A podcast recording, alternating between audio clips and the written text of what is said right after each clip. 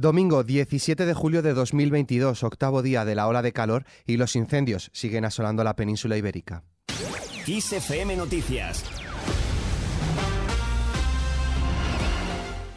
Nuevos incendios declarados durante la jornada de hoy. Los bomberos de la Generalitat han recomendado la evacuación de los vecinos de la urbanización de Can Riera y el confinamiento de la de River Park en el Pont de Vilomara, ante el incendio forestal declarado a la una del mediodía y que avanza sin control.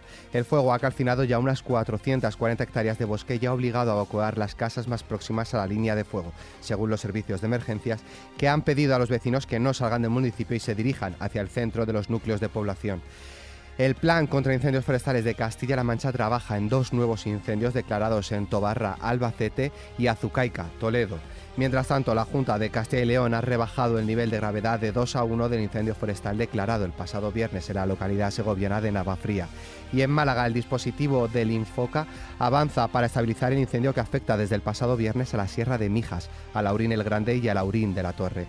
Tras una noche dura por distintas reproducciones que han podido afianzar algunas zonas y ya solo dos tienen llamas activas. La evolución del incendio ha posibilitado que este domingo se autorice el regreso a sus casas de en torno a 240 personas que fueron desalojadas de 48 viviendas en Buenavista. En XFM hemos podido hablar con David Bañasco, jefe de bomberos urbanos de Benalmádena, quienes están colaborando con los bomberos forestales para poder conocer de primera mano lo que está sucediendo en esta tarde de domingo en la zona. Bueno, pues el incendio eh, está en constante cambio.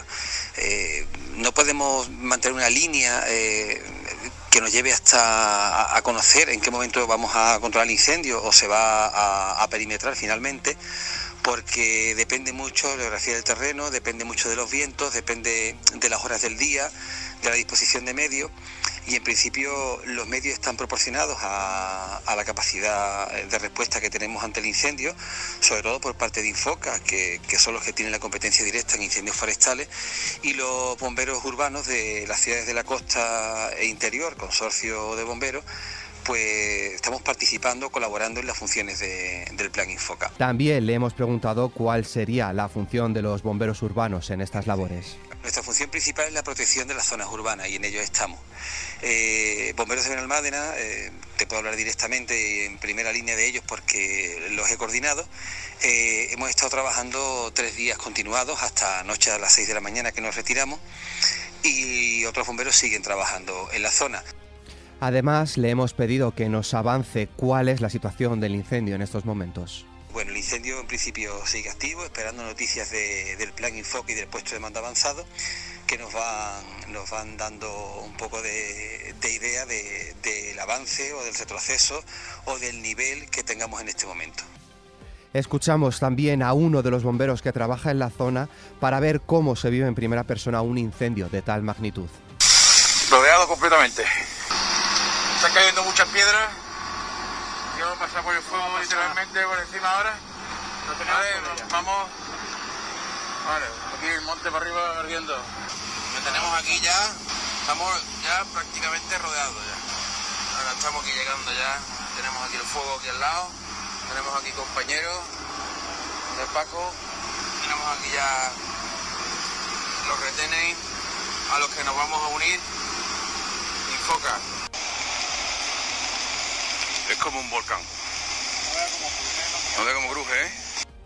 Y mientras regresan los medios aéreos a Monsagro, la mejora de las condiciones del tiempo ha permitido el regreso de los medios aéreos a la extinción del incendio de Monsagro en Salamanca, que desde el lunes pasado lleva ya quemadas más de 9.000 hectáreas. Estos trabajos de extinción tuvieron que suspenderse después de que aumentara la velocidad del viento de 30 a 40 kilómetros por hora. En relación con los incendios y para quienes estén de vuelta en las vacaciones o de escapada de fin de semana, continúan los cortes en carreteras en Salamanca, en Alberca, Del Llano y Monsagro, en Cáceres Nacional 5 en Casas de Mirabete y Ladrillar, Valencia en Almusafes, en A Coruña a Bañana y en Ávila en Cebreros, a los que hay que sumar el corte de la carretera CM 4001 a la altura de Azucaica, en Toledo. Estos desastres naturales no solo afectan a España, Portugal y Francia e Italia, también se enfrentan entre este fin de semana a graves incendios forestales, algunos de ellos fuera de control. Y es que la ola de calor no da tregua, afecta ya a varios países europeos y ha provocado, según los últimos datos del Instituto Carlos III, dependiente del Ministerio de Sanidad, el fallecimiento de 500 personas en España y Portugal por las temperaturas extremas. La Agencia Estatal de Meteorología avisa de que habrá un breve alivio térmico al terminar este episodio de calor extremo, que se espera acabe mañana lunes, pero después del martes previsiblemente volverá a aumentar las temperaturas con una nueva ola de calor.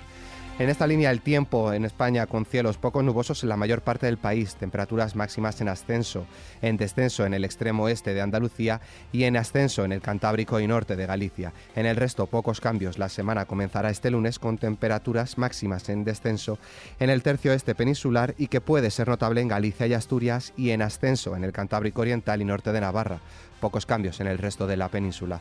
Más cosas, el secretario general de Junts per Catalunya, Jordi Turul, ha hecho un llamamiento este sábado a reagrupar al movimiento independentista y trazar una nueva hoja de ruta que permita culminar la independencia. El secretario general y la presidenta del partido, Laura Borràs, han sido los encargados de clausurar el segundo Congreso Ordinario en el que el partido ha oficializado su ruptura definitiva con la mesa de diálogo.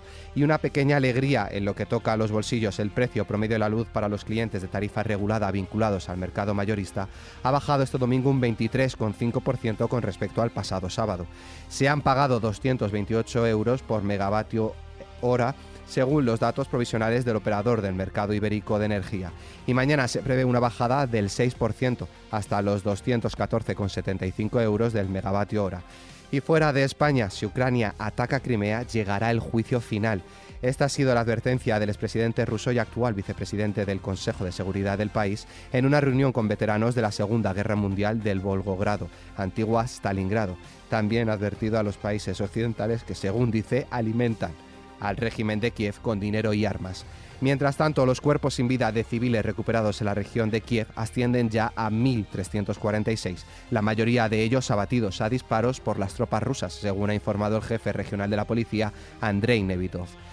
En el atentado suicida y yihadista con coche bomba en el hotel a 90 kilómetros de la capital de Somalia se han contabilizado hasta el momento tres muertos y nueve heridos, entre ellos varios ministros y parlamentarios regionales. Y en nuestra hoja cultural Día Mundial de los Emojis.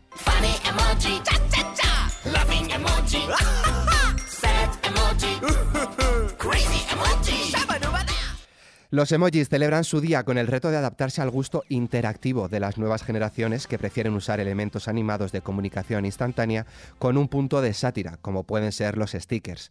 Los emojis nos ayudan a facilitar la comunicación no verbal dentro de un texto llenado ese vacío a la hora de matizar una idea, suavizarla, completarla o incluso enfatizarla. También se enfrentan al reto de atraer a la nueva generación alfa, la nacida a partir de 2010, muchos de ellos niños aún sin teléfono móvil, pero que utilizan desde hace años soportes digitales. Con esta noticia, la cual podéis ampliar en nuestra web xfm.es, nos despedimos por hoy. La información continúa puntual en los boletines de XFM y como siempre ampliada aquí en nuestro podcast XFM Noticias. Con Cristina Muñoz en la realización, un saludo de Álvaro Serrano y ánimo para afrontar la semana que empieza.